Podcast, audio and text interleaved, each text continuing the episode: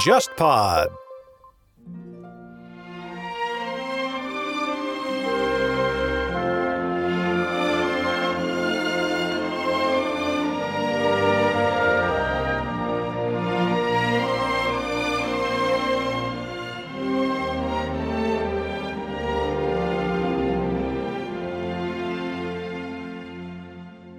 天方乐坛，我是顾超。今天节目当中，我们请来一位重量级嘉宾啊，这个是来自中国爱乐乐团的宣传主管，也是著名的乐评人徐瑶老师。欢迎徐瑶老师。哎谢谢顾超，谢谢各位听啊，众。还有一个声音呢，就是我们的老朋友博乔啦。大家好，这次呢，正好是借了一个东风。那中国爱乐乐团呢，最近是在全国范围内展开巡演。呃，要不先从这次中国爱乐的这巡演讲讲吧？能不能给我们介绍一下你们这次大概做了什么样规模的巡演？呃，中国爱乐团今年是成立二十周年，然后呢，我们这次实际上是成立以来规模最大的一次国内巡演，因为中国爱乐团其实过去二十年来一直都做了很多海外的巡演，然后嗯没错比如说做过这个跨越欧洲和北美洲的这个世界巡演，然后也做过很多次这个像这个呃丝绸之路巡演等等，但是呢。一直没有做过大规模的国内巡演，所以因为疫疫情的影响嘛，然后我们其实今年本来有好几个呃在海外巡演的计划，呃，我们今年本来计划去罗森音乐节啊，去那个美国的一个巡演都已经取消了，没有办法。然后所以呃，正好今年还有一个契机是，今年是保利文化集团成立二十周年，然后也就是保利院线的运营的公司，然后所以呢，就是我们两家也在一起合作，呃，做了一个跨越全国十个城市的一个非常大规模的一个巡演，就是最西边是到重庆，最南边是到珠海，东边就是在这个像上海、杭州，然后北边到沈阳，所以等于是跨越了这个从从秋季到夏季又回到冬季，然后 大约三周时间，嗯，绕着全中国转一大圈。所以也也挺好的，因为其实我我很多城市以前是我们没有去过的，然后这次有机会让很多地方的观众第一次听听中国爱乐的声音，包括呃我们之前去丽水，然后去常州，呃，这些城市以前都是没有到过的，哎，是南京丽水吗？是浙江丽哦，水，浙江丽水啊，浙江丽水啊，嗯。然后这次就说是于龙总监，对他指挥全部的十场音乐会，嗯，一共十场音乐会，对，然三周后之内要演三周，然后有然后有应该是呃六个不同的独奏家，嗯，对。然后曲目呢，曲目会换吗？曲曲目也会换，然后就是重头戏作品是一个是斯拉文斯基的《火鸟》组曲，然后另外一个是德乌夏克第八交响曲。嗯，中国作品是什么？中国作品有这个《红旗颂》，嗯然后然后加演的有《我的祖国》这样的中国作品，嗯对。就还是比较亲民的，能够让更多的人去接触古典音乐。我觉对，但但是也有就是比较硬核的古典音乐作品，就是像德巴，然后像这个火鸟，然后包括嗯上半场的协奏曲，像拉二，像这个门德尔松的小提琴协奏曲，这样都是，呃，就是说它它不是一个我们所说的那种就是呃特别通俗的作品，它还是很很硬核的传统的古典音乐就是传。统的这个标准的古典音乐会的对对对。曲目，对。然后加一点中国元素，然后音乐上可能兼顾一些听感，对，嗯。然后这中国爱乐现在就是因为这一次的巡演，也可以说是国内好像很少看到有交响乐团做这个。你们有统计过吗？就是说这是不是中国呃国内第一个这样的大的巡演？就是在疫情期间或者疫情恢复过程当中。应该不是规模最大的，因为据我所知，苏州交响乐团也在做国内巡演，而且规模也很大，也是十几个城市。嗯呃，所以就是呃，但是我觉得这应该是一个未来一两年之内的一个趋势吧，就是可能会更重视我们就是我们所谓的内循环，对吧？对双循环要并重是吧？对双循环，但是现在可能外循环会稍微难一点，所以我们内循环要做得更好一点。我看其实像欧洲或者说其他一些国家，像美国啊，他们自己本土的这些乐团，他们其实每年也会或者隔几年也会做一些就是国内的巡演，不是说我光去一个国外才是才叫巡演是吧？那么对，其实就是你说的这种在大洲之内或者是在本国之内做巡演是很很普遍的一个事情。然后有一年我是在呃柏林，就是看那个柏林叫柏林音乐节啊，Berlin Fest。柏林音乐节，然后它的内容就是，其实就是全欧洲的主流的乐团，他们因为那个时候正好只是八月份底九月初的时候，他们刚刚就是音乐季开幕，刚刚演完，他们就都来到柏林，然后把自己的开幕音乐会重新再再演一遍。所以你如果是一个柏林的音乐会爱好者的话，你就可以在呃柏林爱乐大厅在那儿待上一个礼拜，然后每天听一个不同团的音乐节的开幕，所以也挺爽的。当时我记得我我待了三天，然后是阿姆斯特丹，然后德累斯顿还有慕尼黑爱乐三个团的开幕音乐会就都听了。所以就其实我觉得我们中国乐团其实也应该多做做这种项目，比如说呃，如果上交可以来北京。呃，就是把他们的就好的音乐剧的音乐会再重再演一遍，或者是广交来如果来北京，这种其实是呃资源的一种更好的利用吧。嗯，好像我现在是有有乐团做过这样的事，但是他们做的比较少一些。好像上海爱乐是做过这个双城开幕的，也是做自己的宣传品牌宣传，等于 我觉得很有意思，就是说。呃，我们国家的乐团其实也在想每年都往外面走，然后我们的观众也在想每年都去往外面走。这个古典音乐虽然是个很很小众的世界，但是大家的这个眼界都还挺高的。身边有很多朋友都是这样，每年做了很多的旅游的这种功功课，都是跟着演出走的。但是现在目前的情况下面，当然我们之前因为聊过，已经聊过了。疫情的时候，其实大家的音乐生活主要集中在线上嘛。嗯。那现在线下慢慢的恢复以后呢，线下的音乐会开始多起来了。我不知道，就是说，这个对于国内的乐团是不是一个机会？你觉得是不是一个可以？哎，我我有更多的舞台了嘛？因为国外没有人进来嘛。肯定是机会，呃，但是呢，这个机会也要看自己有没有能力去把它给把握住。然后我觉得，呃，不论是对于乐团还是对于中国本土的音乐家、指挥家，然后，呃，就都是一个机会。嗯，呃，所以如果你不把这段时间利用好，如果你不去利用这段时间去扩展自己的曲目，然后提高自己的呃艺术艺术的造诣，呃，去多演出，如果你不把这段时间把握好的话，可能就是怎么说，你就会你就会落后。你你就会，就是怎么说，失去这样一个对你来说一生中很重要的一个契机，嗯，所以，呃，反正不论是我从我们乐团也好，还是我看到的，就是像像上交，然后都在做很多呃特别好的事情，然后也是在努力的把这段时间利用好，嗯。但是坦白说，就是我有个担心的地方，就比如说像国内的乐团剧院，其实他们经营上面也会遇到很多的压力。对，比如说他们的资金可能从上面来说，财政拨款或者各方面，他可能会相应的有所缩减，对吧？大家一起都要过一些苦日子。那么另外一方面呢，你的巡演可能因为上座率的还是受限的，我们现在是百分之七十五，七十五。那么，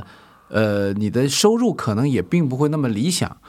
那在这种情况下面，比如说像中国爱乐，你们是不是也会有一些，比如说，当然我们不能问那个具体的，但是你能不能跟我们讲讲你们的这种财政上面会不会也有一些困难的地方？比如说大家的收入啊，是不是有所，对吧？要需要需要一起去扛过去？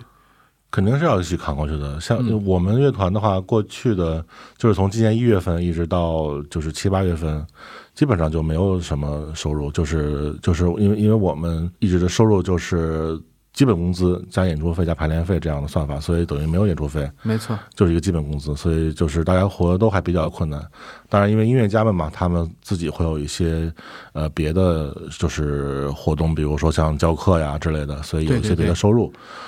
还相对好一些。但是也需要就是在疫情恢复以后，能线下开始教学了才行。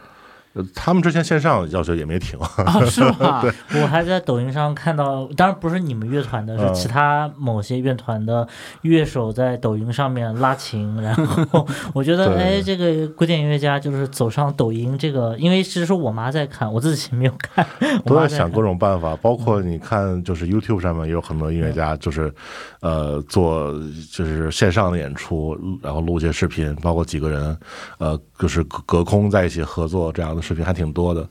都在想各种各样的办法吧。嗯嗯，那那现在就是大家都开始慢慢的恢复以后，我想一方面就是说收入肯定会回复一点，那另外一方面就是你说更加重要的就是对于一些本土音乐家来说，他有一个说不定有一个出头的机会。是的，是的。但是从你的角度来看的话，这些平台怎么样呢？就是因为我我刚刚前面讲了，剧院也没有很好的条件去去帮助这些音乐家。其实他们现在也很困难，因为他们都经营都很遇到很多压力，是不是？要去找好的节目，又要同时要找到一些能够卖座的节目。像前面你讲的保利文化，那我我跟一些保利系统的可能同行也有过交流，就是说他们都是现在的问题，就是我不是说我缺节目，其实我还是可以找到很多节目，或者我可以凑出很多节目来。但这个节目本身，第一个它的品牌这是肯定要考虑的，但另外一方面考虑到收益，是不是？我我这节目很好，叫好，但是它不一定叫座。那我把他请过来以后，可能我的经营压力也很大。或者我是现在发现一些新的音乐家，你是非常有实力的，我剧院知道你，但是观众可能不认可，他们其实也会遇到这个问题。就是所以年轻人说他们有没有机会？其实这个机会也不是说他们想想有就能有的，很多音乐家也会在问啊，那什么时候能轮到我们呢？对不对？或者说是剧院他们现在那么困难的情况下，他们会愿意打开大门去做这些事情吗？你有没有看到过比较好的例子？就是说觉得哎，最近某一个机构搞了一些什么活动，可能还挺有价值的，能够真正的让这些音乐家能出来一点。我能想到的，呃，因为我在北京的话比较熟悉的，比如说像像北京国际音乐节，嗯。呃，就是刚刚过去嘛，十月份，然后他们有一套节目是，呃，中国的十位年轻的小的小提琴家在一起演奏贝多芬的十部小提琴小提琴奏鸣曲，嗯。然后包括像我们乐团刚刚做的这个二十周年的庆典音乐会，也是就是六呃五位这个就是现在刚刚崭露头角的，也跟我们一样出生于二零零零年的这个音乐家跟我们在一起合作，就是就是我觉得这种平台，呃，乐团们像剧院们应该主动的去创造，就是多提供这样的机会，这是我们现在唯一能做的事情吧，就是给他们尽量多的提供机会。嗯，我们可以再说说那个你刚刚说到那个贝多芬，其实它是一个在线的演出，应该他线线线下线上就是就是同观众同时的，啊也有进有观，众，然后也有线上的直播，嗯，然后十个都是年轻的小提琴家，对对对，然后正好把贝多芬这一套全集演完了。没错，啊，这是一种。然后还有就是你们乐团，你刚刚说的，就是说找了五位年轻的音乐家，对他们的都是20岁。共性是二十20岁对就正好跟中国爱乐乐团的成立的年，份是都出生于两千年，两千年，嗯。然后这个我当时看到新闻里面就是说里面有那个很火的这个欧阳娜娜嘛，对的，能不能讲一讲？就是他，比如说你你跟他接触，你觉得，因为他已经是一个明星，他其实从我们节目的这些朋友来说角度来说，他就不是算是完全在我们这个行业里面长期打磨那种路线的。我插一句，欧啊阳娜娜演了什么作品啊？呃，一个月亮颂，然后一个如歌的情版，就是啊小品就是比较小品个的小是的作品。嗯，怎么说呢？就是当时什么印象？嗯，什么印象？就当时那个我们做这场音乐会，当时有一个新闻发布会，当时于龙总监在发布会上讲过一句话，我印象还挺深刻的。他就说呢，这个二十岁的年轻人，他未来的出路是很多的。就是说，即使现在你可能在音乐学院里面读书，你未来也未必会一定要走音乐这个这个行业，对吧？也可能也可以做很多很多别的事情。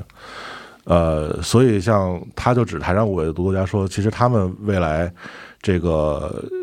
呃也未必会选择就是从事音乐。当然，我想那欧阳娜娜一定不会从事音乐，她一定会有别的各种各种更多选择。但这都是很正常的，就是二十岁年轻人凭什么非要限定的这么死呢？对吧？他去选择做他自己更喜欢的事情是很正常的。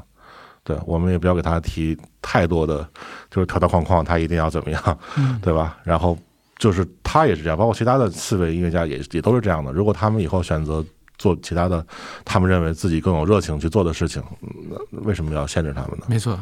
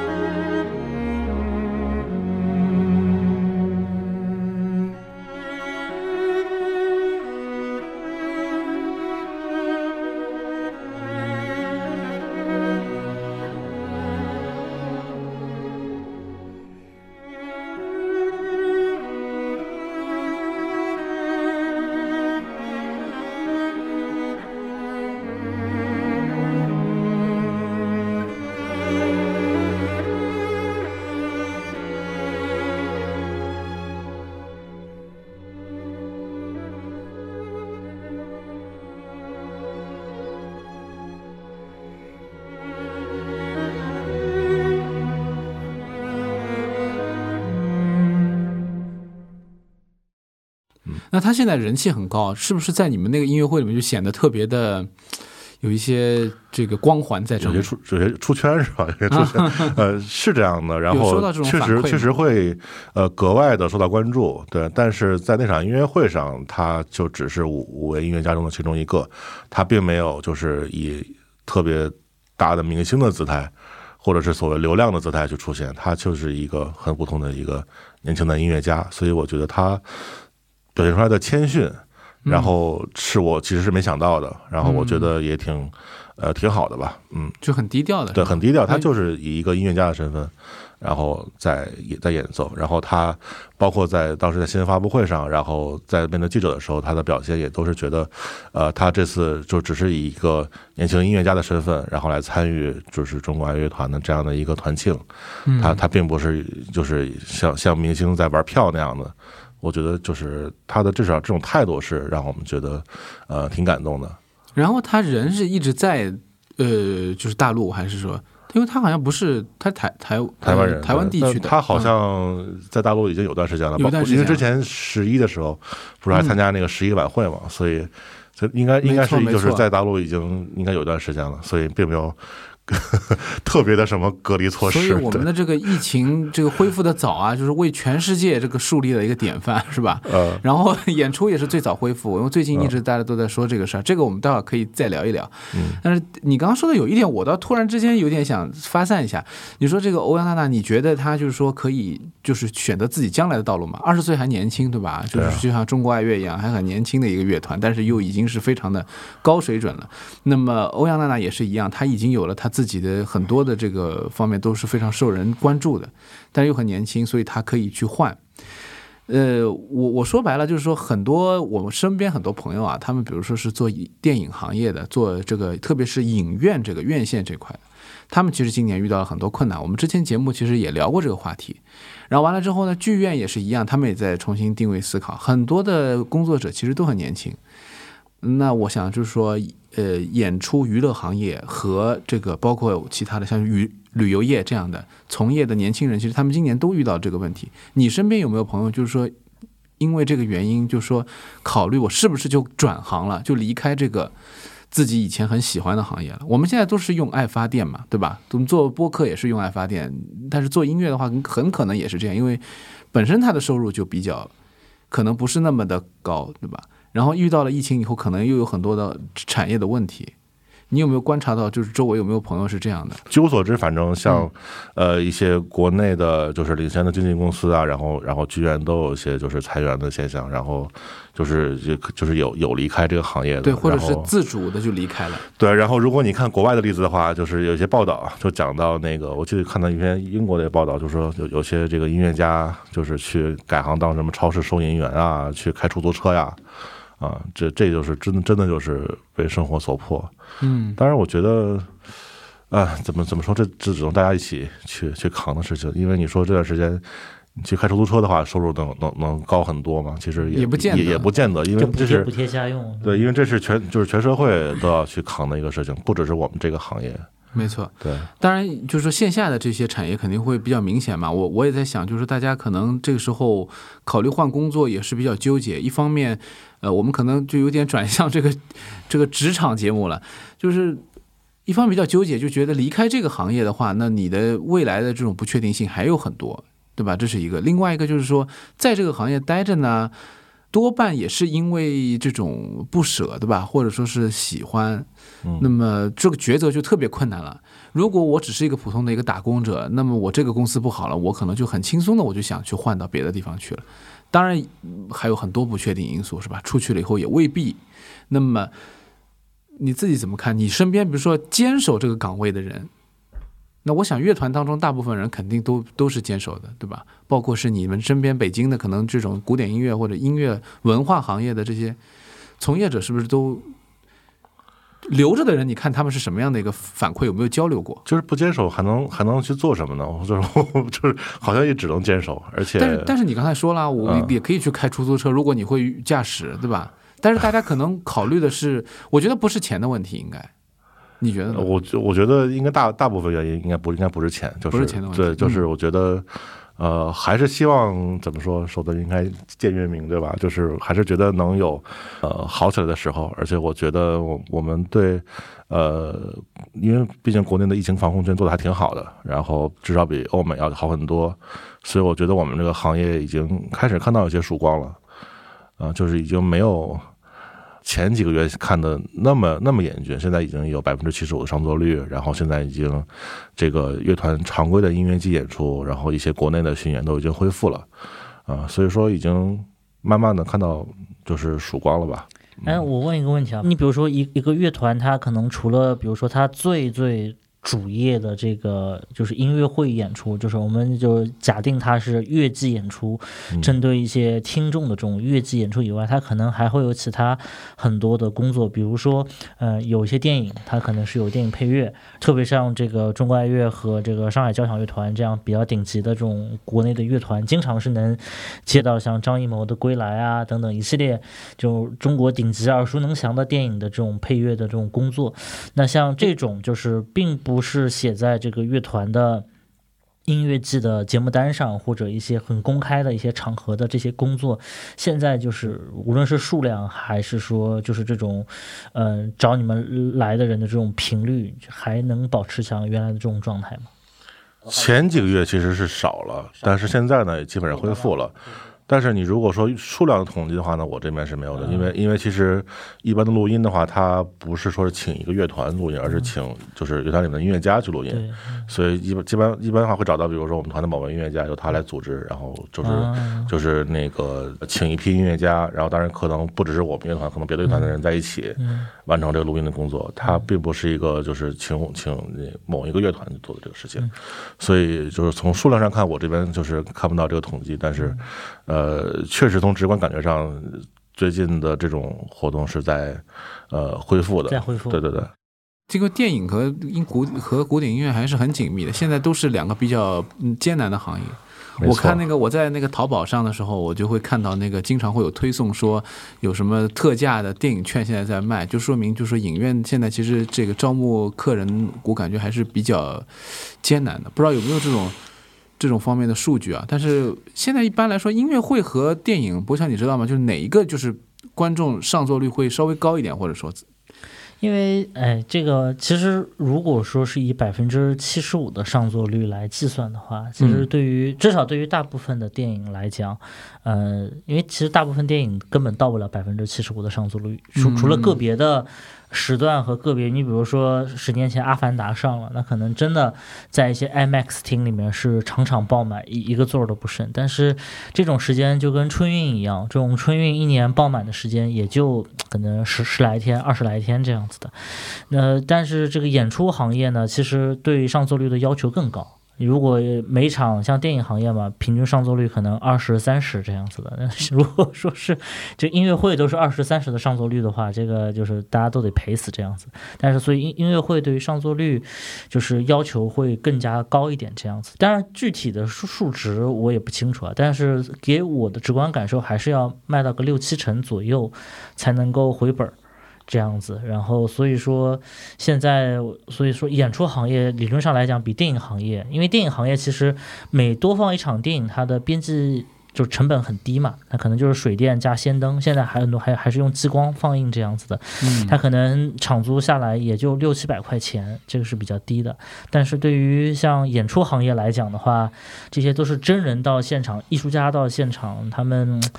就就是是有很多的这种，你说运输成本也好啊，然后你说他们的交通成本、时间成本这些，其实是很很昂贵的。相比来讲的话，我觉得演出行业 可能是更容易受到打击一点的，也更易碎的一个行业。这样，嗯这个我同意。嗯呃，以前我在经纪公司工作过，当时我们就是做演出的预算，嗯呃，然后会有一个表格，然后会嗯根据你的这上座率，然后来来看最后的成本。然后如果你上座率做到百分之七十的话，呃，差不多是可以打平的。嗯然后之后你再上座率再高，比如到了八十的时候，你就开始你就可以开始挣一些钱了。嗯所以现在因为上限就是七十五，就是给你盈利的空间就已经不大了。嗯啊，大概就是这样，所以呃，肯定会会更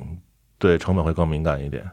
但是我觉得有一种可能性，我一直在想啊，就是说你现在说百分之七十五的这个上座率，上座率里面也有一部分票，我们知道票子总是分两部分，是一部分是卖卖的票，是不是？另外一部分是赠票。那这个赠票，比如说他可能请，比如说邀请你作为乐评人来看啊，还有包括像乐团的工作人员，他有需要一些观摩票，因为他也要了解。像你作为宣传主管，你肯定也要了解自己团每一场演的怎么样，哪怕你可能因为你听了很多，可能你也知道了大概会是什么样，但你还是要观察，要去要去体验、去感受，是吧？包括每一个指挥。那这次巡演你们是总监带队，但是下一次是别人，可能就完全不同了。那这些留的这些票或者赠票，有没有可能压缩呢？我现在就比如说你们在北京的这个常规的场次，我不是说特殊音乐会吧，呃，是不是也会考虑从这方面去下手，去把票房的收益提高一些？其实也这是一个很好的一个问题。然后很多很多观众对于赠票这概念是有些误解的，就觉得是一种这个非常不好的一种行为，是一种这个暗箱操作。然后但但其实并不是这样的，就是为什么会有赠票这个这个东西出现？呃，它实际上是一种所谓的这置换票，就比如说你有一个赞助商，他给他给了你一笔钱，然后呢帮助你把这这场音乐会给他做成了。没错，那么他赞助商想提走些票，这不是很正常的吗？它实际上是一种就是很单纯的商业行为，这种这种置换行为，这是一个。第二个呢，像中国爱乐团，它是一个就是政府全额拨款的事业单位，然后呢，那么那么我们有上级主管单位，然后同同时也有就是一直跟我们有合作的一些机构，比如说像呃，就我们的主管单位是这个呃管理总局，对吧？但同时呢，像这个像像外交部、像文化部，他们同时也会给我们很多帮助，包括我们在做出国巡演的时候，嗯，对吧？然后呢，就是都都是为我们提供了非常多的便利。那么这种情况下呢，一些重要的场合的音乐会，我们自然会会邀请这些单位的相关的工工作人员、领导，然后来来来出席，然后来看，这都是很正常的行为。所以我我的提议就是说，在可能的情况下，在艺术家有档期的情况下，再加一场，呃，这是一个啊，这是我们开玩笑，就是说，另外呢，就是说我在想，就是你说的这一点很重要，就是在于他要换一种角度去考虑。如果说从经济可行的角度，那赞助商肯定是一个强，也是一个相当于是你在合同条款当中就会有的，对，因为这现在都赞助商也很很精明啊，他也肯定跟你要求很多啊，你必须给我回馈什么什么什么。那最能回馈的东西，乐团能给什么呢？艺术家能给什么呢？也不能请你吃顿饭是吧？他就是给你回。其实两个，一个就是音乐会冠名，对吧？没错我们都知道。一个第二个就是票，但是冠名它是价格，可能就不是这个价，对对对我不能随意给你冠。这两个回馈是最直观的，对吧？当然还有一些别的一些回馈，但这两个是就是最容易能做到的。那而且现在这种疫情下面，如果还有赞助商愿意拿一些钱钱出来支持音乐，我觉得这个是很很珍贵的一件事情。对对对，功德无量，功德无量。是不是今年你们乐团，或者说比如说像你你们的兄弟单位，像北京国际音乐节这样的，在就是募款，或者说我们说怎么讲，在筹资方面也也会遇到一些困难，因为这赞助商万一他经济困难了怎么办？对的，因为确实疫情是对于所有行业都会有同样的影响，然后所以肯定我们赞助商单位也也是都会有一些经营困难嘛。当然，我相信像上交啊，就是这种有有有更多的赞助商的乐团，可能也会面临同样的问题，就是就是赞助商们他们自己也是有这个困难的，所以只能大家一起就是咬牙扛下来。对，嗯。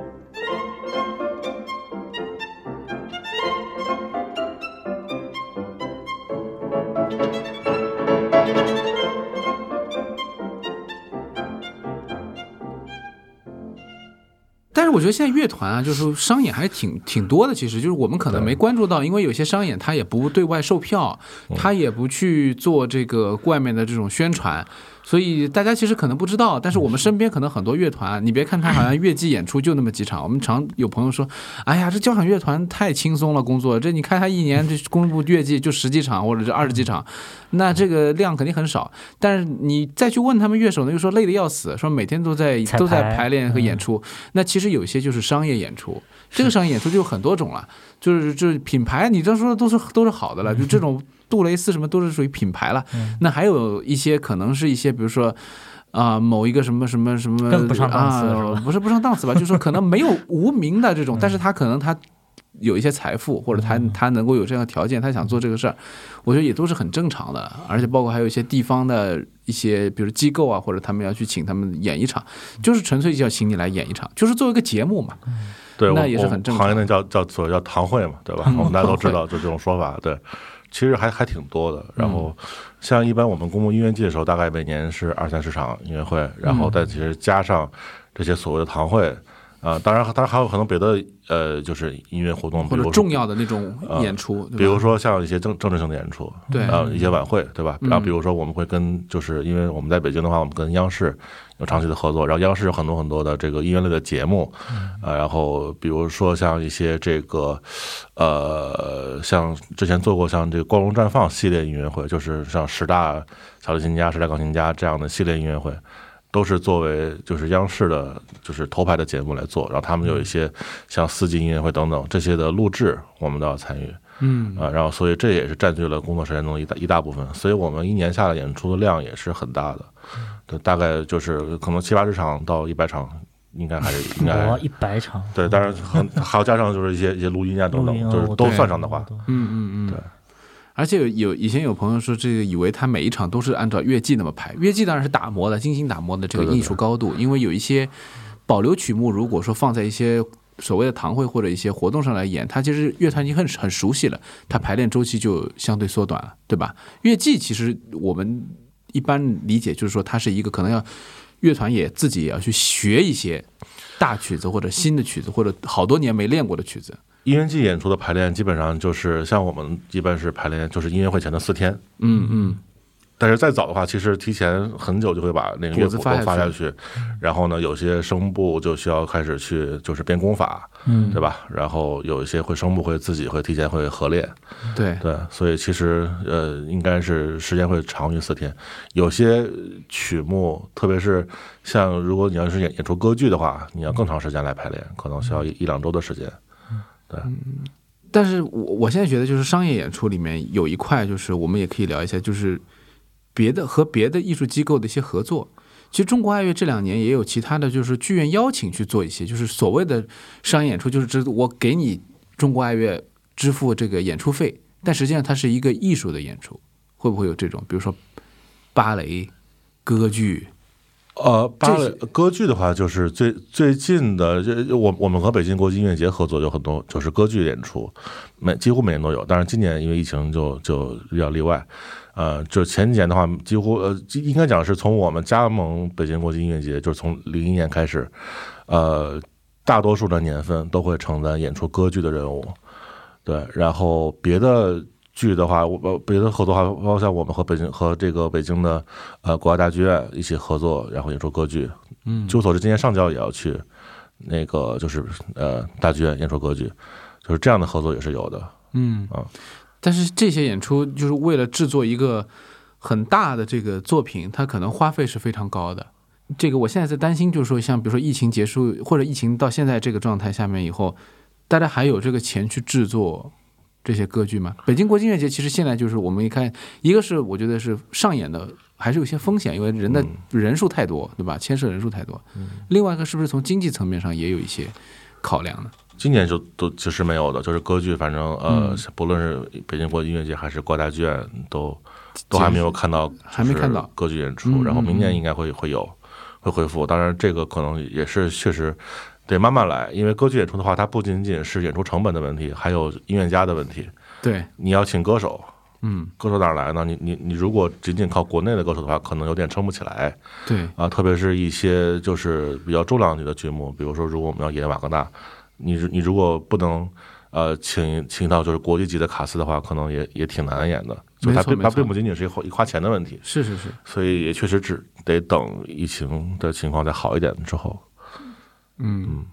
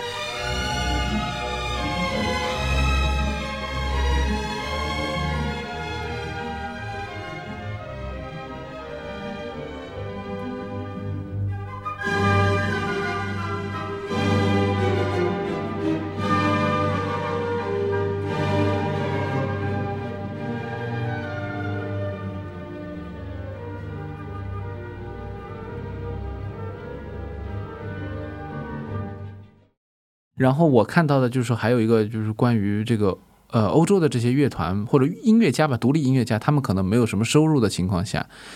说实话，教学他们没有中国那么多的音乐学生，也没有那么可能这个学费甚至于他们都是比较低廉的。所以我也在想他们是怎么做的。我看到好像之前因为有说德国给就是所有有艺术家身份的人都发发钱是吧？对，是发补贴。发这个补贴，这个是蛮蛮厉害的，数额我看有些州是比较多的，啊、甚至于他们可能就是不工作比工作可能收入还高都有，啊、也有这种情况出现。呃，这个你们怎么看呢？我觉得发补贴只就是怎么说呢？你你你能你能发多久呢？你能德国是非常特殊的，好就就是你能你能你能一直发到疫情结束吗？嗯其实也很难说。然后，呃，而且你光靠发钱是很难解决这根本问题的。根本问题还是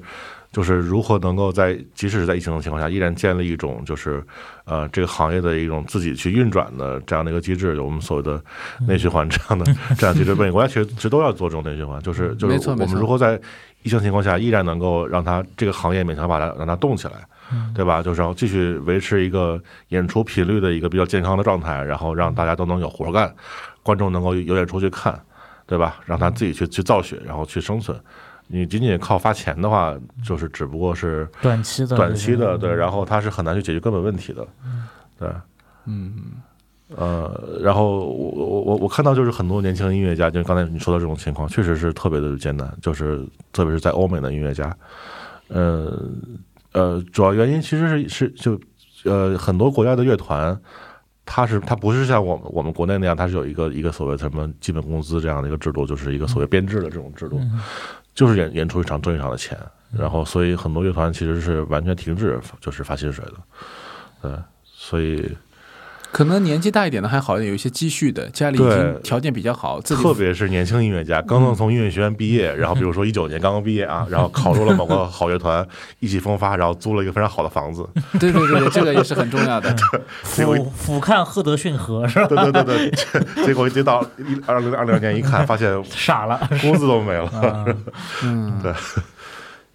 所以像他们，其实我我现在在想，有还有一波人很一波人很难，就是说是这些年轻的刚刚找到工作，甚至于没有找到工作，还想还想再停留看一看的，在海外的这些音乐家。另外一块就是说还没有出去的，其实这批毕业生的压力也很大。嗯，他们可能一开始也想，我我没有那么想去赚钱，我就先去读个书。对，但是现在就是要出去都变得很困难，压力很大。嗯，这个压力来自于几方面吧？我觉得一个是就是家里面家长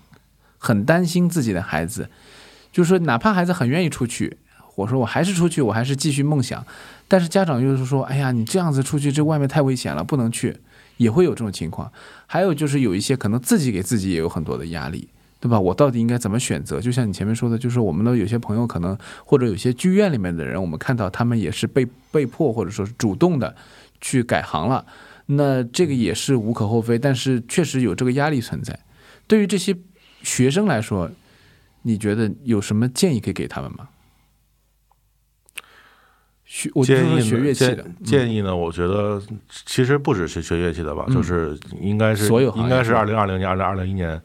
这两年，我觉得可能国内的这个就是考研或者是就是压力最大的两 就是两届，因为对，本来那些准备这两年出国的，可能最后都选择被迫在国内考研了。嗯。对，但是我还有就是说，有一批人可能在做准备。我看到那个就是考那个托福的这个名额都被抢得很快。那一个是可能考位比较少，另外一个就是说，可能大家还是在怎么说做准备吧，先未雨绸缪，各先种考再说吧。对对对对反正对托福就是横横竖你要考。哎，我还有个问题，就是嗯比如说同样参加你们这个二零二零年二十周年的另外一位，像我知道里面有一些，比如说钢琴家，嗯，他本人现在还是在，比如说在国外对，在茱莉亚在读这样子的，但是现在疫情一来以后，他一回国，然后那边的课也开不了。那相对于钢琴和小提琴这样，真的是特别需要老师和学生之间一对一没错没错，教学的，而且你不你你真的是不太可能放个视频在那儿，老师在教你这些东西。上网课的音乐生都疯了，他们说真 真的没事上，老师也很辛苦，因为这个讲了喊了都是对方都不知道什么意思。是的，但是现在只能上网，课没别的办法。包括你知道，我们这次巡演出来，很多嗯。很多老师，就是我们团的很多音乐家，嗯。他们自己学生都在北京嘛，然后嗯。就是他们会那个，就是就是路上就是会跟学生视频连线，然后上课，所以一路上都在上课。这都可以，钱继续赚，这个这个还是比较好了嗯啊。但是对学生来说真的是非常困难。我但是我身边有很多朋友，就是说上音毕业的，他们可能呃有了这个名额以后，他们还是去了。就最近还有人陆陆续续的在往欧洲啊，或者说是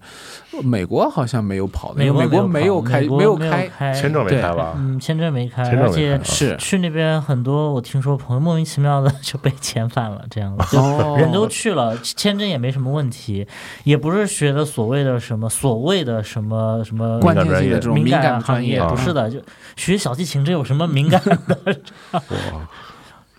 好吧，那我最后就有个问题要问了，就是说这个，嗯、徐瑶老师，你觉得你多少年之内应该会改行或者不会改行？我觉得听音乐、喜欢音乐是一辈子的事儿，然后但是，呃，是不是从事这个这个工作，还是得看就是对工作本身的热情，呃，然后我觉得像像写乐评的话，可能会一直写，嗯，对，然后当然，但但是未必会一直就是就我们所谓的那个 day job，对吧？就是就是未未必会一直做做音乐，然后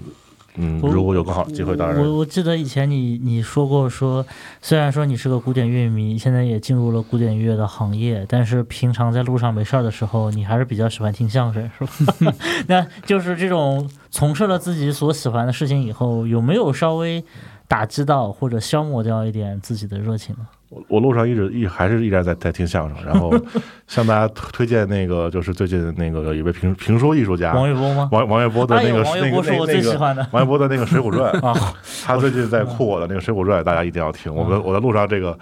漫长的巡演路程就靠这个《水浒传》，然后啊我我是听王王玥波《雍正剑侠图《雍正剑侠图》，聊斋然后聊斋大隋呃唐。大隋唐说的都特别特别好，要 要要知道我是我是以前我是在书馆去听他的那个呃就是那评书的，个西城书馆还是宣南书宣南馆，宣南啊对，每周末去宣南书馆去听评书的。我没想到你也喜欢 王王王玥波啊，真是。呃一会儿我们私下再聊这个事。我我王玥波七八年粉丝了，我 我都不止，你看我我当时我在美国读书的时候，嗯就是那个零几年的时候，就是每年夏天我回国，嗯我都会那个就是每周末去宣堂书馆去听现场的嗯，大学堂，一听就是一下午。他和连丽如他们连丽如，嗯然后李菁那个时候三个人，是是对，是。嗯，是不是说的完全好了好了我们完全这个完全岔开了？对，对这个我觉得说的挺好的，因为我们从嗯音乐说到这个相声评书嘛，但我觉得所有这一切现场或者说这个舞台艺术，都是怎么讲？还是我们现在生活当中需要的吧？因为我曾经看过一个就是很有名的经纪人，他一本自传，就是说说到，他说他那个时候还是零零年前后的时候写的这个书。他说，虽然我们这个行业现在遇到很多的变化，他说，但是那种现场带给你的这种震震动和那种冲击，还是我们非常希望带给观众的。虽然大家现在选择很多元化了，有很多的可以去消遣的办法，但是这个现场还是还是所有的从业者们不忘初心，最想去教给大家的东西。所以很多人克服困难，还在做这件事情。嗯，我我觉得就是热爱现场的人吧，就是永远都会喜欢现场的这种感觉。嗯就包括像刚才我们说的这个这个事情，我就有一个特别好玩的，就是我们当时去听评书，一个人三十、嗯啊一人30然后到现在还是才三十。一礼拜三十，然后呢，等于是你你去一次呢，相当于是给就是三个评书艺术家，每人十块钱，嗯，他跟你讲一一小时的评书。其实这个你说成本真的 真的不算很高，但是呢，嗯。但但当时我记得我跟我妈说，我说我去下午听评书，然后妈妈问我多少钱，我说三十，她说这么贵，她说她说她说怎么你就你就花这么多钱？对，所以就是我的意思就是说，我我们喜欢现场的人，然后就是我们的这种这种呃激情，这种这种爱是可能别人是理解不了的。嗯啊，对，但是我觉得就是在